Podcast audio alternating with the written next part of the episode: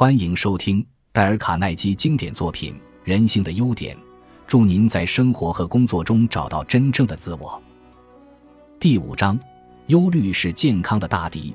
忧虑就像不停的往下滴滴滴的水，而那不停的往下滴滴滴的忧虑，通常会使人心神丧失而自杀。一段时间以前的一个晚上，一位邻居来按我的门铃，要我和家人去接种牛痘，预防天花。他是整个纽约市几千名志愿者中去按门铃的人之一。很多吓坏了的人都排了好几个小时的队接种牛痘。在所有的医院、消防队、派出所和大工厂里都设有接种站，大约有两千名医生和护士夜以继日地替大家种痘。怎么会这么热闹呢？因为纽约市有八个人得了天花，其中两人死了。八百万纽约市民中死了两人。我在纽约市已经住了三十七年，可是还没有一个人来按我的门铃，并警告我预防精神上的忧郁症这种病症在过去三十七年里所造成的损害，至少比天花要大一万倍。从来没有人来按门铃警告我。目前生活在这个世界上的人中，每十个人就有一个会精神崩溃。而大部分都是因为忧虑和感情冲突而引起的，所以我现在写本章，就等于来按你的门铃，向你发出警告。曾经获得诺贝尔医学奖的亚历克西斯·卡莱尔博士说：“不知道抗拒忧虑的商人都会短命而死。”其实不止商人，家庭主妇、兽医和泥水匠都是如此。几年前我在度假的时候。跟戈伯尔博士一起坐车经过德克萨斯州和新墨西哥州。戈伯尔博士是圣塔菲铁路的医务负责人，他的正式头衔是海湾科罗拉多和圣塔菲联合医院的主治医师。当我们谈到忧虑对人的影响时，他说，在医生接触的病人中有百分之七十的人，只要能够消除他们的恐惧和忧虑，病就会自然好起来。不要误以为他们都是生了病。他们的病都像你有一颗蛀牙一样实在，有时候还严重一百倍。我说的这种病就像神经性的消化不良、某些胃溃疡、心脏病、失眠症、一些头痛症和麻痹症等，这些病都是真病。我这些话也不是乱说的，因为我自己就得过十二年的胃溃疡。恐惧使你忧虑，忧虑使你紧张，并影响到你胃部的神经。使胃里的胃液由正常变为不正常，因此就容易产生胃溃疡。约瑟夫·蒙塔格博士曾写过一本神经性胃病的书，他也说过同样的话：胃溃疡的产生不是因为你吃了什么而导致的，而是因为你忧愁些什么。梅奥诊所的阿尔凡莱兹博士说，胃溃疡通常根据你情绪紧张的高低而发作或消失。他的这种说法在对梅奥诊所的一万五千名胃病患者进行研究后得到了证实。每五个人中有四个并不是因为生理原因而得胃病。恐惧、忧虑、憎恨、极端自私以及无法适应现实生活，才是他们得胃病和胃溃疡的原因。胃溃疡可以让你丧命。据《生活》杂志的报道，这些疾病成为致命重病的第十位。我最近和梅奥诊所的哈罗德·哈贝恩博士通过几次信。他在全美工业界医师协会的年会上读过一篇论文，说他研究了一百七十六位平均年龄在四十四点三岁的工商界负责人。他报道说，大约有三分之一以上的人因为生活过度紧张而引起下列三种病症之一：心脏病、消化系统溃疡和高血压。想想看。在我们工商界的负责人中有三分之一的人患有心脏病、溃疡和高血压，而他们都还不到四十五岁。成功的代价是多么高啊！而他们甚至都不是在争取成功。一个身患胃溃疡和心脏病的人能算是成功之人吗？就算他能赢得全世界，却损失了自己的健康，对他个人来说又有什么好处？即使他拥有全世界。每次也只能睡在一张床上，每天也只能吃三顿饭，就是一个挖水沟的人也能做到这一点，而且还可能比一个很有权力的公司负责人睡得更安稳，吃得更香。说真话，我情愿做一个在阿拉巴马州租田耕种的农夫，在膝盖上放一把五弦琴，也不愿意在自己不到四十五岁的时候，就为了管理一个铁路公司或者是一家香烟公司而毁了自己的健康。说到香烟，一位世界最知名的香烟制造商，最近在加拿大森林里想轻松一下的时候，因为心脏病发作而死了。他拥有几百万元的财产，却在六十一岁时就离世了。他也许是牺牲了好几年的生命，换取了所谓的生意上的成功。在我看来，这个有几百万财产的香烟大王，其成功还不及我父亲的一半。我父亲是密苏里州的农夫，一生默默无闻，却活到了八十九岁。著名的梅奥兄弟宣布，我们有一半以上的病床上躺着患有神经病的人。可是，在强力的显微镜下，以最现代的方法来检查他们的神经时，却发现大部分人都非常健康。他们神经上的毛病都不是因为神经本身有什么异常的地方，而是因为情绪上有悲观、烦躁、焦急、忧虑、恐惧、挫败、颓丧等等的情形。柏拉图说过，医生所犯的最大错误是，他们想治疗身体，却不想医治思想。可是精神和肉体是一体的。不能分开处置，医药科学界花了两千三百年的时间才认清这个真理。我们刚刚才开始发展一种新的医学，称之为心理生理医学，用来同时治疗精神和肉体。现在正是做这件事的最好时机，因为医学已经大量消除了可怕的由细菌所引起的疾病，比方说天花、霍乱、黄热病。以及其他种种曾把数以百万计的人埋进坟墓的传染病症，可是医学界一直还不能治疗精神和身体上那些不是由细菌所引起，而是由于情绪上的忧虑、恐惧、憎恨、烦躁以及绝望所引起的病症。这种情绪性疾病所引起的灾难正日渐增加、日渐广泛，而速度又快得惊人。医生们估计说，现在活着的美国人中，每二十人就有一人在某一段时期得过精神病。第二次世界大战期间被征召的美国年轻人，每六人中就有一人因为精神失常而不能服役。精神失常的原因何在？没有人知道全部答案。可是，在大多数情况下，极可能是由恐惧和忧虑造成的。焦虑和烦躁不安的人，多半不能适应现实的世界，而跟周围的环境隔断了所有的关系。缩到自己的梦想世界，以此解决他所忧虑的问题。在我写这一章的时候，我的书桌上就有一本书，是爱德华·波多尔斯基博士所写的《停止忧虑，换来健康》。书中就谈到了几个问题：忧虑影响心脏，忧虑造成高血压，风湿症可能因忧虑而起。为了保护你的胃，请少忧虑些。忧虑如何使你感冒？忧虑影响甲状腺。忧虑与糖尿病相关。另外一本讨论忧虑的好书是卡尔明格尔博士所写的《与己作对》。当你遭受不良情绪的主导时，此书能启发你如何去做。如果你想让自己摆脱这种情况，就买本此书，仔细阅读，也把它送给自己的朋友。它只让你花上四美元，却是你今生最好的投资之一。忧虑甚至会使最强壮的人生病。在美国南北战争的最后几天中，格兰特将军发现了这一点。故事是这样的：格兰特围攻里奇蒙德有九个月之久，李将军手下衣衫不整、饥饿不堪的部队被打败了。有一次，好几个兵团的人都开了小差，其余的人在他们的帐篷里开会祈祷，叫着、哭着，看到了种种幻想。眼看战争就要结束了。李将军手下的人放火烧了里奇蒙德的棉花和烟草仓库，也烧了兵工厂，然后在烈焰升腾的黑夜里弃城而逃。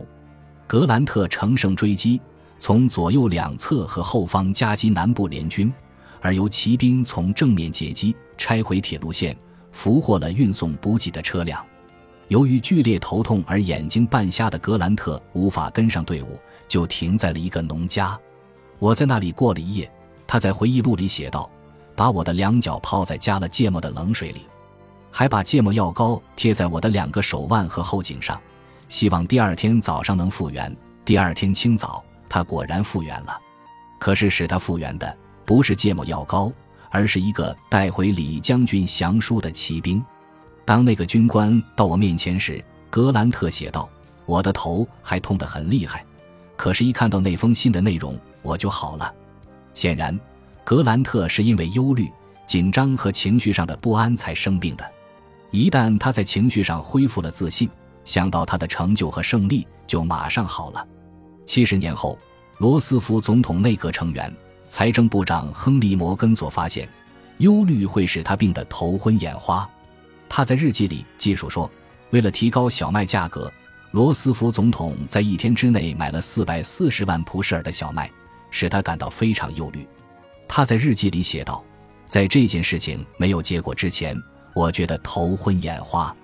我回到家里，吃完午饭以后睡了两个小时。如果我想看看忧虑对人会有什么影响，我不必到图书馆或医院找到例证，我只是从我现在坐着的家里望望窗外。”就能够看到，在不到一条街远的一栋房子里，有一个人因为忧虑而精神崩溃；另外一个房子里，有个人因为忧虑而得了糖尿病，股票一下跌，他的血和尿里的糖分就升高。法国著名哲学家蒙田被选为老家的市长时，他对市民们说：“我愿意用我的双手处理你们的事情，可是不想把他们带到我的肝和肺里。”我的那位邻居也因把股票市场带到他的血液里，差点送了他的老命。忧虑会使你患风湿症或关节炎而坐进轮椅。康奈尔大学医学院的罗素瑟希尔博士是世界知名的治疗关节炎权威，他列举了四种最容易得关节炎的情况：一、婚姻破裂；二、财务上的不幸和难关；三、寂寞和忧虑；四、长期机遇的愤怒。当然。以上四种情绪状况，并不是关节炎形成的唯一原因，而产生关节炎最常见的原因是塞基尔博士所列举的这四点。举个例子来说，我的一个朋友在经济不景气的时候遭到很大损失，结果煤气公司切断了他的煤气，银行没收了他抵押贷款的房子，他太太突然染上关节炎，虽然经过治疗和注意营养。关节炎却一直等到他们的财务情况改善之后才算痊愈。忧虑甚至会使你蛀牙。威廉·麦克戈尼格博士在全美牙医协会的一次演讲中说：“由于焦虑、恐惧等产生的不快情绪，可能影响到一个人身体的钙质平衡，而使牙齿容易受蛀。”麦克戈尼格博士提到，他的一个病人起先有一口很好的牙齿，后来他太太得了疾病，使他开始担心起来。就在他住院的三个礼拜里，他突然有了九颗蛀牙，都是由于焦虑引起的。你是否看过一个甲状腺反应过度的人？我看过。我可以告诉你，他们会颤抖，会站立，看起来就像吓得半死的样子，而事实上也差不多是这种情形。甲状腺原来应该能使身体规律化，一旦反常之后，心跳就会加快，使整个身体亢奋的像一个打开所有炉门的火炉。如果不动手术或加以治疗的话，就很可能死掉，很可能把他自己烧干。不久以前，我和一个得这种病的朋友到费城去，我们去见伊莎布拉姆博士，一位主治这种病达三十八年之久的著名专家。在他候诊室的墙上挂了一块大木板，上面写着他给病人的忠告。我把它抄在一个信封的背面。轻松和享受，最使你轻松愉快的是健全的信仰。睡眠、音乐和欢笑，对神要有信心，要能睡得安稳，喜欢好的音乐，看到生活有趣的一面，健康和快乐就都是你的。他问我朋友的第一个问题就是：你的情绪是否有什么问题，而使你产生这种情况？他警告我的朋友说，如果他继续忧虑下去，就可能会染上其他并发症，心脏病、胃溃疡或是糖尿病。所有的这些病症。这位名医说，都互为亲戚关系，甚至是很近的亲戚，一点都不错。他们都是近亲，由忧虑所产生的病症。我去访问女明星莫诺奥伯恩时，她告诉我，她绝对不会忧虑，因为忧虑会摧毁她在银幕上的主要资产——她美丽的容貌。她告诉我说，当我最先想要进入影坛的时候，我既担心又害怕。我刚从印度回来，在伦敦一个熟人也没有。却想在那里找到一份工作。我见过几个制片商，可是没有一个人肯用我。我仅有的一点钱渐渐用光了，整整有两个礼拜，只靠一点饼干和水过活。这下我不仅是忧虑，还很饥饿。我对自己说：“也许你是个傻子，也许你永远也不可能闯进电影界。归根究底，你没有经验，也从来没有演过戏。除了一张漂亮的脸蛋，你还有些什么呢？”我照了照镜子，就在我望着镜子的时候，才发现忧虑对我容貌的影响。我看见忧虑造成的皱纹，看见焦虑的表情，于是我对自己说：“你一定得马上停止忧虑，不能再忧虑下去了。你所能给人家的只有你的容貌，而忧虑会毁了她的。再没有什么会比忧虑使一个女人老得更快，而摧毁了她的容貌。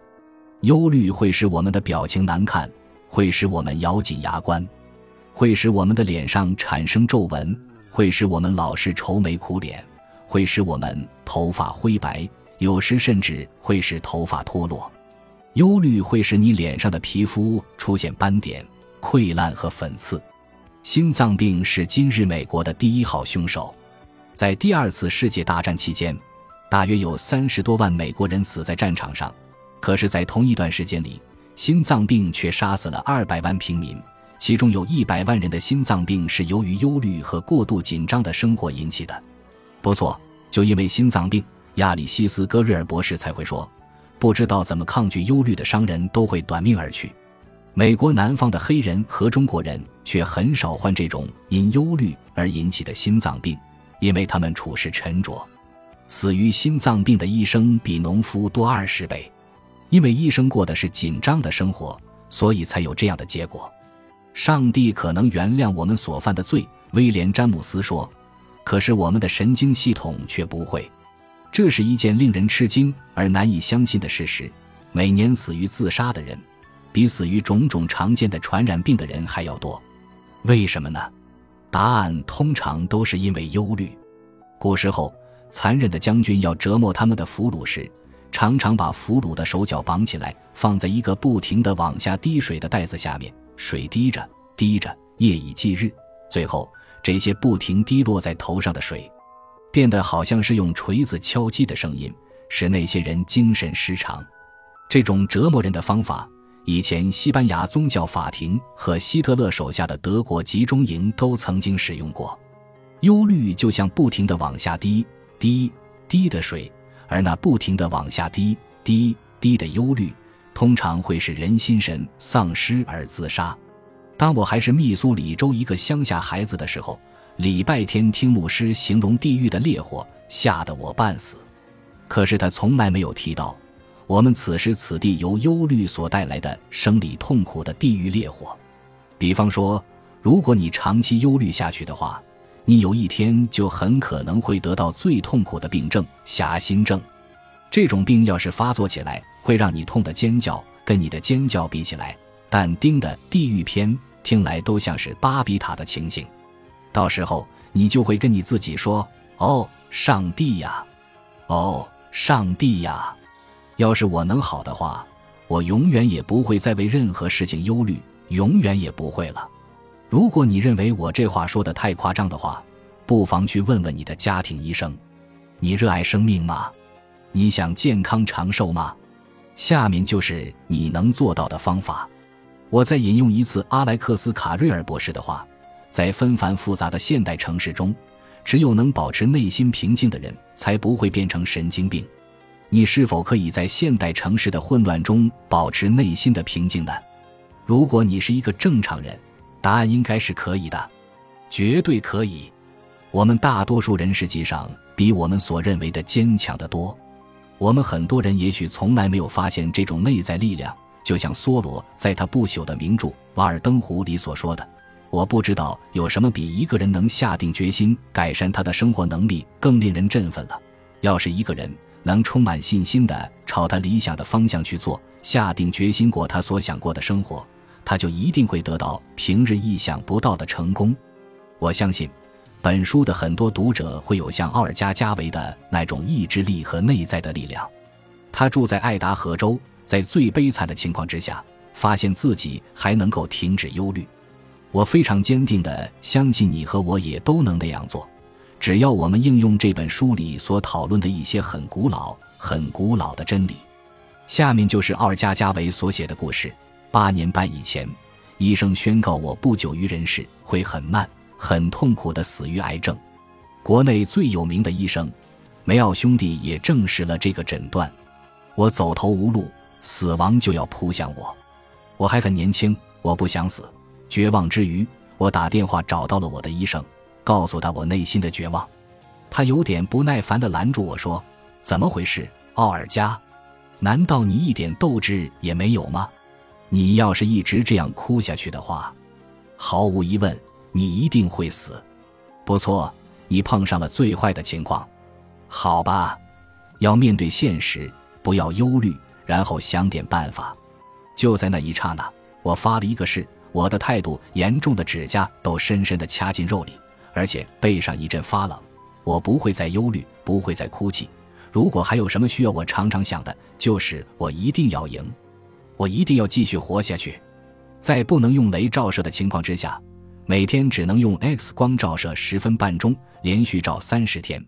但他们每天为我照了十四分半钟的 X 光，照了四十九天。虽然我的骨头在我瘦削的身体上撑出来，像是荒凉山边的岩石；虽然我的两脚重得像锅块，我却不忧虑，也没哭过一次。